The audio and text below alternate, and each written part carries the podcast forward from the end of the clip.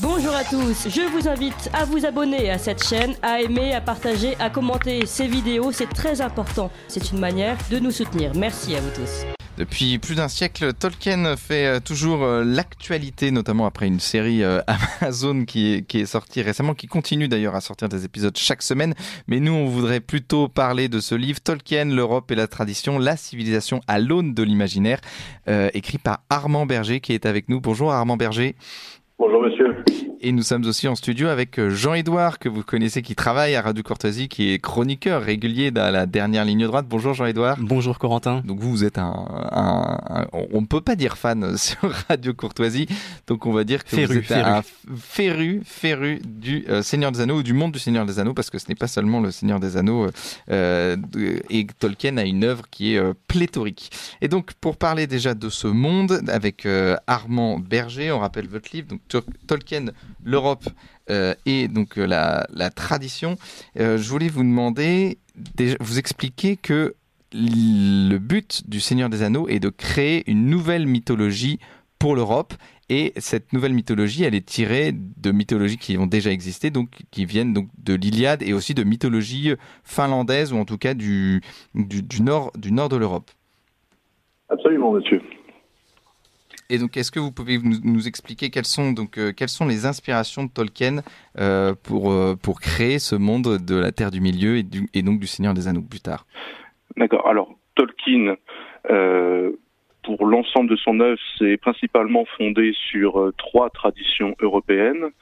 La première est la tradition celtique, sur laquelle il s'est fondé notamment pour la création de ses langues inventées, que ce soit le Konya a plus fortement parlé le Sindarin, qui sont des langues parlées par les elfes euh, en Terre du Milieu. Euh, certains de, ces textes de la tradition celtique, comme Sir Gawain et le Chevalier Vert, ou encore euh, les Mabinogion, des textes gallois, empreints de mythologie de légende ont pu l'inspirer euh, à divers euh, à divers égards euh, au sein de son œuvre. C'était également un spécialiste de littérature médiévale mhm. et il a ainsi édité des textes liés à la littérature arthurienne comme Sir Gawain le Chevalier Vert en 1925. Il s'est beaucoup inspiré aussi du voyage de Saint Brendan, qui est un voyage initiatique fait par une personne qui s'en va vers les terres immortelles. Mm. Euh, on, pourrait dire, euh, pour parler plus directement de la terre du milieu, que les elfes font penser à bien des égards au Tuatha des Danann, la tribu de Dana, si vous préférez, mm-hmm. qui peuple le paradis celtique, le Tirnanog, qui trouve son pendant chez Tolkien avec Valinor, les terres immortelles. Mm-hmm. Il y a également la matière finnoise, alors elle est beaucoup plus conséquente. Tolkien découvre au début des années 1910 le Kalevala, qui est un recueil de textes héroïco-légendaires, folkloriques si vous voulez, qui ont été rassemblés dans le courant du XIXe siècle. Et Tolkien a été surtout beaucoup impressionné par euh, la langue finnoise. Il a dit, en découvrant cette langue formidable, que c'était comme de goûter un vin extraordinaire et qu'il en devint passablement ivre. Hmm. Le Kalevala l'a beaucoup inspiré pour des personnages. Je pense au bar de Vainamoinen qui fait penser à bien des égards au euh, magicien Gandalf, euh, mhm. qui tient aussi, c'est intéressant, de Merlin ou encore du dieu Odin. Euh, on pourrait parler d'un des héros du Kalevala, le héros Kullervo, qui est un héros tragique qui a inspiré bien des auteurs avant Tolkien, personnages, des, des, auteurs finlandais comme Alexis Kivi ou encore des euh, compositeurs comme le grand Sibelius.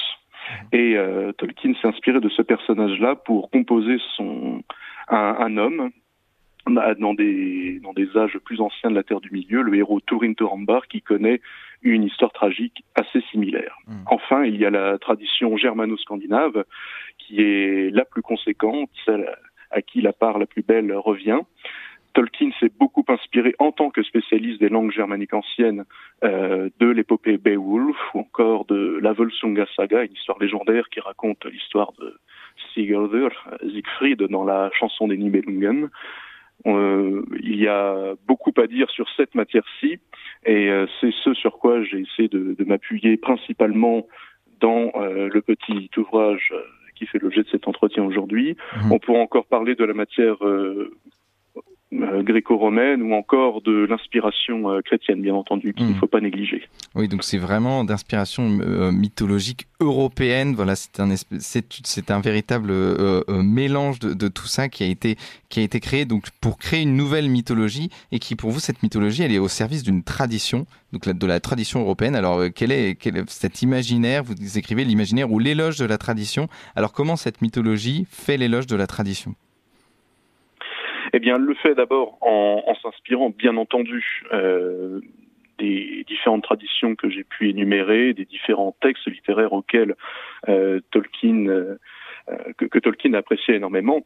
Mais euh, cet éloge de la tradition passe justement par le prisme de l'imaginaire, car Tolkien ne s'est pas simplement contenté de reprendre des éléments à telle ou telle tradition et d'en faire un simple copier-coller, mais bien de les réinventer, de les euh, revoir euh, au, goût du jour, bien sûr, parce que à l'époque nous sommes dans le courant du XXe siècle et euh, nous, il faut prendre en considération euh, certaines choses, notamment le, conflit de 14-18 et euh, le suivant, bien entendu. On voit bien à travers l'œuvre de Tolkien qu'il ne s'agit pas d'un simple décalque d'anciennes traditions, mais d'une refonte euh, qui, à nous, lecteurs modernes, nous apparaît comme une épopée mmh. contemporaine qu'il qu'il faut faire sienne. Mhm. car elle nous parle, bien sûr, en se fondant sur des traditions plus anciennes. Mhm. Et c'est une épopée euh, qui a marqué notamment Jean-Édouard qui est avec nous en studio. Et donc, Jean-Édouard, est-ce que vous pouvez nous expliquer, voilà, quel est votre lien avec le Seigneur des Anneaux? Pourquoi ça vous a autant touché aujourd'hui? Oh, ben écoutez, ma foi, Corentin, euh, comment ne pas être touché par une œuvre aussi magistrale? C'est euh, tout à fait grandiose et j'ai découvert euh, cette œuvre euh, en ce qui me concerne à la fin de mon adolescence, au moment où euh, on a envie de, de laisser vaguer son, son esprit mhm. dans les aventures et en l'occurrence Tolkien par sa par la cohérence de son univers, on, en revient toujours là-dessus, par la cohérence de cet univers qu'il a construit euh, quasiment sur toute une vie, mmh. euh, on, ne peut que laisser, se laisser bercer en fait par euh, par tous ces éléments qui, effectivement, on a dans notre inconscient collectif des ça ça ça, ça réveille en nous des, des comment dire euh, des éléments que dont nous n'avons même plus vraiment euh, conscience, mais ce sont des ce sont des éléments qui, qui, qui restent en nous parce que c'est ce sont des mythes qui euh, enfin ça, ça, se base sur des mythes qui sont tellement anciens qui sont qu'ils font partie de notre culture sans que nous nous en rendions compte. Mmh. Et, et qui vous parle aujourd'hui parce que ce qu'explique pardon excusez-moi Armand Berger dans son roman, c'est que on a comme on a l'impression qu'on a déjà tout dit, il faut sans cesse dire les mêmes choses mais d'une manière différente et vous, ça vous a particulièrement touché par les livres et puis par les films.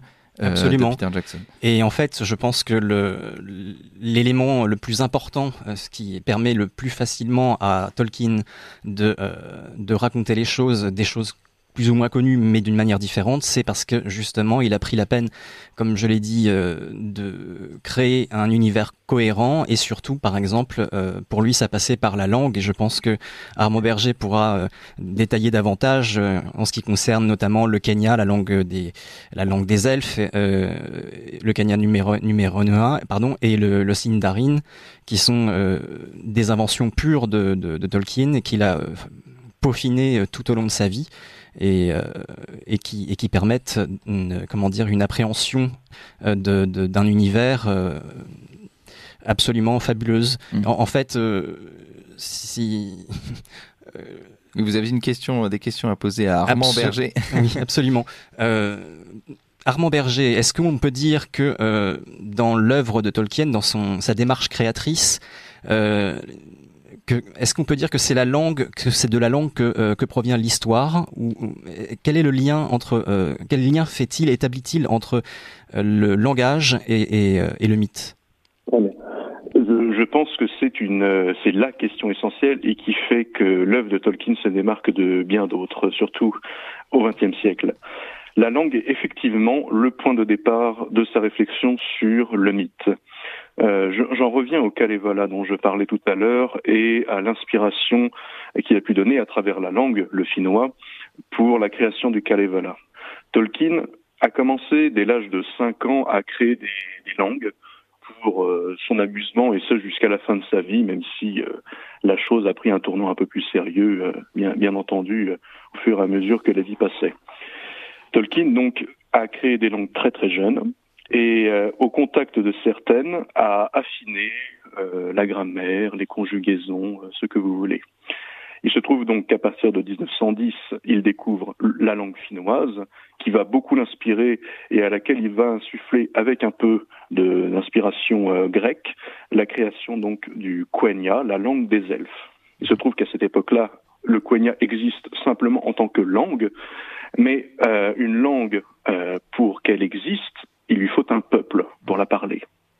Ce peuple, donc, s'est trouvé être celui des elfes, mais pour que ce peuple existe, il faut à ce peuple, bien entendu, une histoire, une origine, une origine qui peut se euh, raconter à travers des mythes, des légendes, des histoires, des contes. Et c'est à partir de cette réflexion sur la langue que naît peu à peu aux environs de 1915 ce que l'on appelle le Silmarillion, c'est-à-dire cette vaste fresque sur laquelle Tolkien travailla toute sa vie, et ce jusqu'à sa mort, et euh, ne parviendra pas à l'achever. Et c'est donc cette réflexion sur la langue qui permet de créer cet univers euh, dans lequel s'inscrivent le Hobbit ou encore le Seigneur des Anneaux. Mmh. Absolument, oui. Et donc finalement, le, le, le Silmarillion, euh, qui, euh, qui, est une œuvre posthume, comme vous l'avez rappelé, euh, est en fait la cosmogonie euh, de, de, tout cet univers sur lequel se base le Hobbit et le Seigneur des Anneaux. Alors, on va peut-être rappeler ce que veut dire le terme cosmogonie pour nos auditeurs qui ne seraient pas aussi férus de, de, du Seigneur des Anneaux. Enfin, en tout cas, c'est un terme générique. Donc, bah, écoutez, je, je pense qu'on peut cosmogonie, on peut rappeler que c'est la genèse d'un univers, la, la, le mythe fondateur ou le, le mythe de la création d'un univers. Mhm. N'est-ce pas? Absolument. Et donc, qu'est-ce que, qu'est-ce que, en quoi c'est important d'avoir une cosmogonie, en tout cas pour euh, dans un livre comme le, enfin comme, comme le Seigneur des Anneaux, justement dans une œuvre comme celle de Tolkien?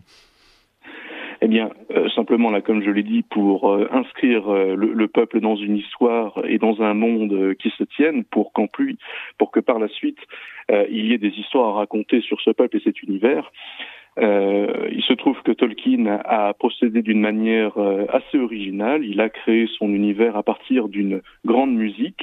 Euh, c'est ainsi que commence le, le Silmarillion, où euh, des, des, puissances angéliques jouent une musique dont ils ne connaissent pas véritablement euh, la partition et surtout ce que cette partition donnera car elle guidera la, la, la, la chronologie, l'histoire du monde.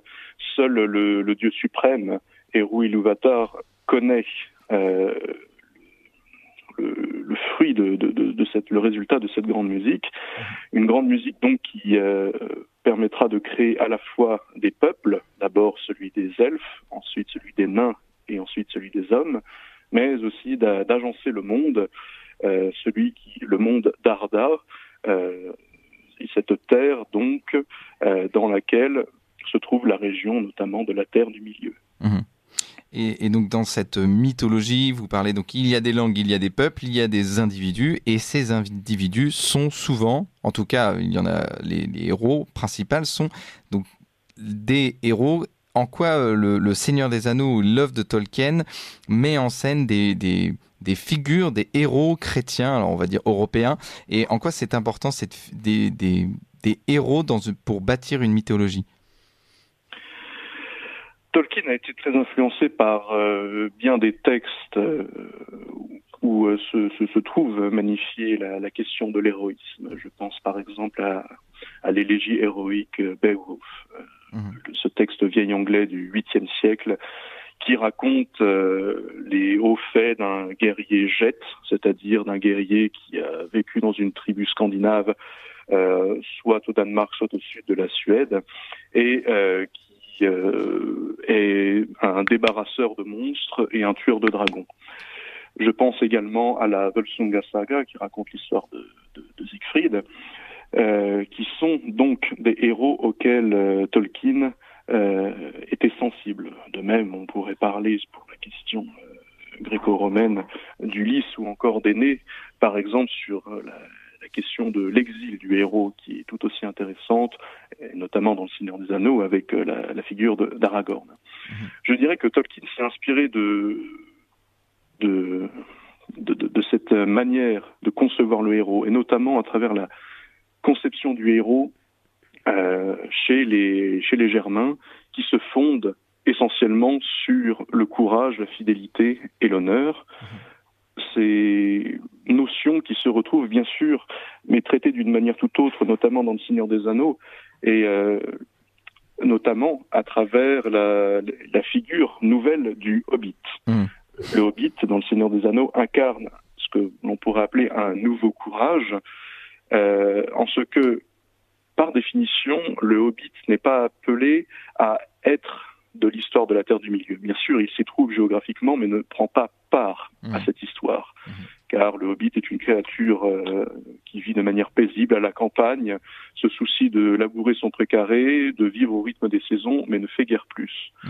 Il se trouve que le hobbit, à travers la figure de Frodo dans Le Seigneur des Anneaux, se retrouve pris dans une euh, quête de l'anneau, un anneau qu'il doit porter euh, en, terre, en Mordor, en terre ennemie, là où réside Sauron.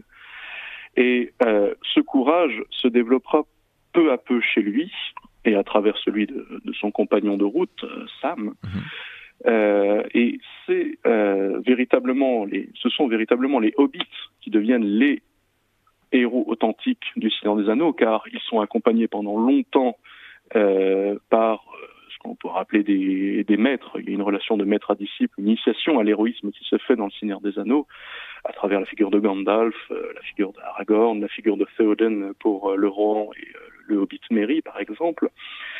et il se trouve qu'à la fin du roman, Sauron est défait, mais le mal réside encore en terre du milieu. Et ce qui n'est pas montré, par exemple, dans les films de Peter Jackson, c'est qu'une fois le couronnement d'Aragorn fait à Minas Tirith, les hobbits euh, retournent en, en comté, là où ils résident, et il se trouve que la comté est toujours assiégée par les hommes de Saruman. Mhm. Et euh, sans aucune aide extérieure, ils parviennent à faire, euh, à, mettre en fuite l'ennemi.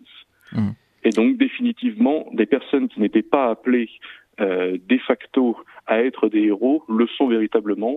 Et je pense que la reconquête de la, de la comté à la fin du Seigneur des Anneaux le montre bien. Oui, effectivement, c'est absent des, des, films parce que, bah, comme ils ont tué Saruman, bah, tellement ils pouvaient pas.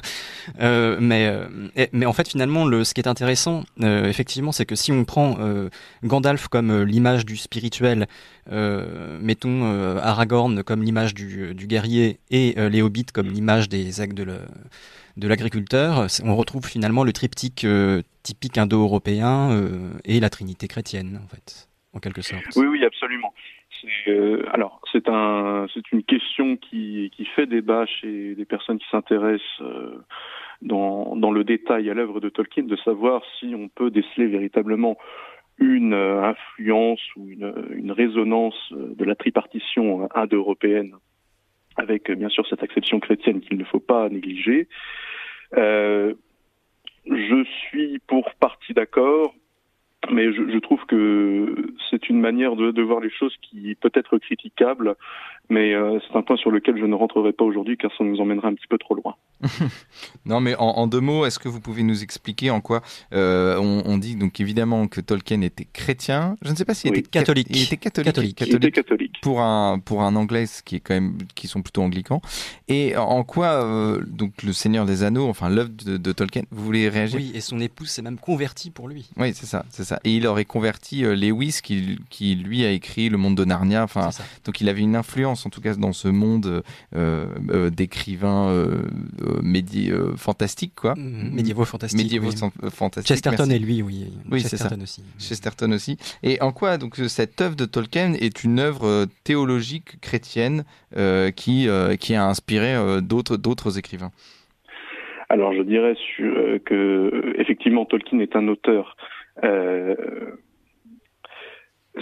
alors il, y a une distinction à faire entre l'auteur catholique et le catholique auteur. Tolkien mhm. n'est pas à proprement parler un auteur catholique en ce sens qu'il n'est pas, à la manière de Lewis qui lui était protestant, euh, une personne qui fera, euh, qui, qui, qui, vantera les, les, les, mérites, qui fera la promotion d'une religion à travers la fiction, comme a pu le faire Lewis. Tolkien est un catholique auteur, c'est-à-dire mmh. qu'il est de foi catholique, mais que quand on regarde son œuvre, bien sûr en surface, car euh, quand on rentre dans le détail, on peut y découvrir des choses surprenantes, euh, son œuvre en apparence ne résonne pas comme une œuvre profondément catholique, mmh. alors que lui-même dira que Le Seigneur des Anneaux est une œuvre fondamentalement catholique. Mmh. Bien sûr, pour s'intéresser à, question, à, ces questions-là, il faut regarder le texte dans le creux, euh, dans le détail, et à partir de ce moment-là, on découvre effectivement que Tolkien n'est pas seulement un auteur accompli, un très grand philologue, un grand universitaire, c'est aussi quelque part un très bon connaisseur des textes euh, religieux. Euh, on voit des influences, euh, notamment dans son œuvre, de textes comme La consolation de la philosophie de Boès, qui sont des textes absolument essentiels et qui permettent de beaucoup éclairer l'œuvre de Tolkien. C'est un grand connaisseur aussi de Thomas d'Aquin. Euh, je dirais également que son, œuvre, pour moi, euh, a vraiment pour influence euh, secondaire ou égale à la matière germano-scandinave, bien sûr, la, matière chrétienne, et qui peut bien sûr se retrouver à travers, si l'on veut, la figure de, de Gandalf ou celle de Frodo, qui incarnent à leur manière certains aspects du, Christ, par exemple. Mmh. Et justement, et pour revenir sur les héros chrétiens, euh, Tolkien aurait dit que, que Sam Genji était le véritable héros euh, de cette trilogie du Seigneur des Anneaux. Et pour revenir quand même sur euh, les hobbits, qui sont un peuple particulièrement humble, particulièrement enraciné, particulièrement euh, résistant. Exactement, exactement. Euh, moi, je voulais vous poser la question parce que c'est un thème euh, qui a été repris, notamment, on va dire, dans les années 60, dans le milieu hippie, c'est notamment toute la question écologique qu'il y a dans Tolkien. Je voulais vous parler de ça et en quoi l'écologie, en fait n'est pas un terme qui vient des années 60, mais qui, est, qui a été pensé notamment par des auteurs enracinés, profondément européens comme Tolkien. Oui, bien sûr, Tolkien était absolument sensible à ces questions-là. Il, vouait dans sa vie un amour inconsidéré aux arbres et il, il, était très sensible à, ce, sentiment de, de, nature, bien entendu un sentiment de nature qui, bien sûr, euh, vient à la fois de sa contemplation du monde, mais aussi de son contact avec euh, des textes germaniques anciens. Je pense à, certains poèmes en vieil anglais tels que Le Marin ou L'Errant, qui sont des poèmes peu connus chez nous, mais que Tolkien connaissait par cœur, bien entendu, qui décrivent véritablement euh, un, un, véritable sentiment de nature dans ces poésies-là, une nature qui n'est pas simplement un élément de décor dans une histoire, mais une nature qui a sa propre existence, qui, euh, qui existe par elle-même mhm. et qui est parfois bien sûr indomptable. Et ces considérations-là, on peut bien sûr les retrouver, notamment dans le Hobbit ou le Seigneur des Anneaux, à travers ces très, nombreux, très nombreuses pardon, descriptions de décors, euh, de forêts, d'ambiance que Tolkien arrive à, à, décrire de manière absolument formidable et qui nous saisissent, bien mmh. entendu. Et, et, dans le euh, film, notamment, il y a un contraste entre la beauté de, de, de, la comté, donc là où habitent les hobbits, et donc là où Saruman, le mé, enfin, on va dire le méchant, euh, pour, pour aller vite, euh, du, du, premier et deuxième épisode, là, a détruit la forêt, détruit les arbres au nom de l'industrialisation, et donc on peut y voir une critique, évidemment, du capitalisme qui déracine l'Europe et la détruit. Absolument, absolument. Euh, avec euh, euh l'Isengard, on est confronté à ce qu'on pourrait appeler une aliénation technicienne euh, qui, qui, rend les, les, enfin qui montre bien le, le, le la manière de, de, de, que Tolkien avait de concevoir euh, son, son, rapport au monde et surtout à sa destruction, si l'on veut. Tolkien a été marqué très jeune. Il a vécu à Birmingham, euh, une des plus grandes villes anglaises, qui était euh, une, ville industrielle encore euh, au début du XXe siècle. et qui était couverte constamment de, de, de suie, de cendres, de tout ce que vous voulez. Et c'est un spectacle qui l'a profondément marqué et qui l'a également inspiré pour son œuvre, et notamment, bien sûr, la, la, la, création de, de l'Isangar corrompu, ainsi que du Mordor.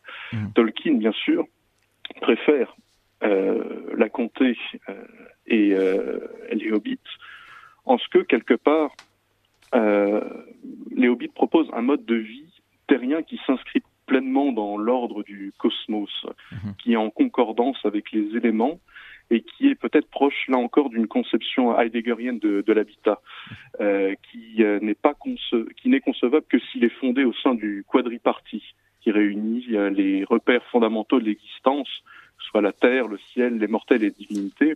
Et les hobbits, dans leur simplicité, ont un rapport essentiel au monde qui tient de l'harmonie entre nature et culture. Un juste mhm. milieu, donc, qui est dépeint avec profondeur et sincérité par Tolkien et qui, je trouve ici, expose une vision écologique soutenue, bien entendu, par l'imaginaire. Mhm. Jean-Edouard, vous aviez une dernière question euh, Bah écoutez, ma foi, euh, j'en avais effectivement, mais euh, je pense que, euh, que, notre invité y a déjà pratiquement répondu. finalement, peut-être oui, une dernière question à propos de, de la conception du bien et du mal, et en fait l'absence de, de, manichéisme dans l'œuvre dans de Tolkien. Oui, alors c'est vrai que la, la, question du manichéisme est curieusement pour euh, bien des lecteurs euh, un reproche qu'ils peuvent adresser à l'encontre euh, de Tolkien. Je pense qu'ils ont tort euh, en ce que la, conception du bien et du mal n'est effectivement pas si manichéenne que cela. Je pense, euh, ça c'est un point de vue personnel qu'on peut partager ou non, que tous les personnages euh, décrits dans le Hobbit ou le Seigneur des Anneaux sont toujours sur la ligne de crête, peuvent basculer à un moment ou à un autre du côté du bien ou du côté du mal, mais ne sont pas nécessairement euh, amenés à y demeurer. Ils sont toujours en fluctuation. On a des personnages comme celui de Boromir qui est tenté euh, dans la, première partie de, du Seigneur des Anneaux par euh, l'anneau euh, qui, qui le, le, touche véritablement. On pense bien entendu au personnage de Smeagol Gollum euh, qui euh, mhm. euh, est parfois empreint de bonté et parfois empreint de très très grande cruauté. Euh, voilà. Et Frodon nous avons également. Affaire à des, à des personnages qui ne sont pas aussi manichéens que cela. Oui, et, et, Frodon également, qui, qui, bien sûr, qui succombe à l'anneau au dernier moment. Mmh. Et d'ailleurs, pour revenir sur les anneaux de pouvoir donc qui, qui, est notamment le, le, le, thème de la série, mais vous vouliez vous ne vouliez pas en parler parce que justement euh, c'est une série alors qui n'est pas complètement dans l'esprit euh, en tout cas de Tolkien, mais les mais les, les, anneaux de pouvoir sont justement corrompent donc les différentes races, donc c'est-à-dire oui. les elfes, les nains, euh, les hommes et les hobbits eux n'ont pas d'anneaux de pouvoir et sont ne sont sont moins corruptibles donc par euh, l'anneau unique, l'anneau qui corrompt donc toutes les races de la Terre du Milieu. Absolument, oui, euh, ils ont quelque part le, le cœur pur, si l'on veut. Mmh, c'est ça. Et alors, comment, comment Tolkien explique que les hobbits euh, sont moins corruptibles par le mal que les hommes, que les elfes, que les nains, qui ont, qui ont tous leurs défauts d'une manière différente euh, et sont donc, donc sont corrompus par les anneaux de pouvoir? Pas véritablement de réponse à, à cette question-là. je pourrais en proposer une en disant que les différents peuples de la Terre du Milieu représentent quelque part une facette de l'homme. Mmh. Les elfes représenteraient l'aspect artistique euh, de la chose, euh, les nains celui de l'artisanat.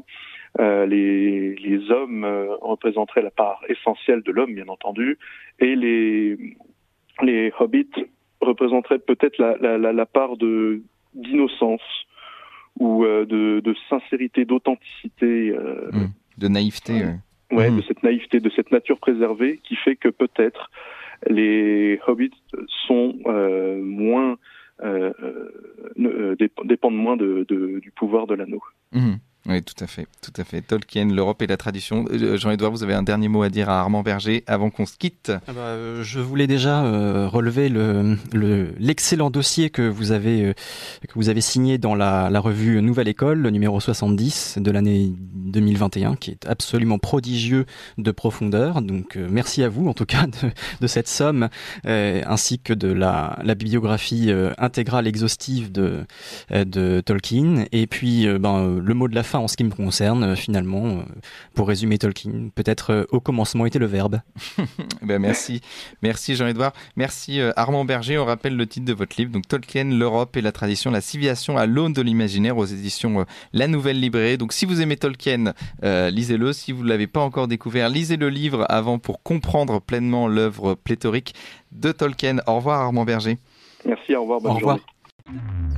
Vous appréciez cette émission? Alors aidez Radio Courtoisie à en produire d'autres en indépendance totale. Rendez-vous sur soutenir.radiocourtoisie.fr. Merci d'avance.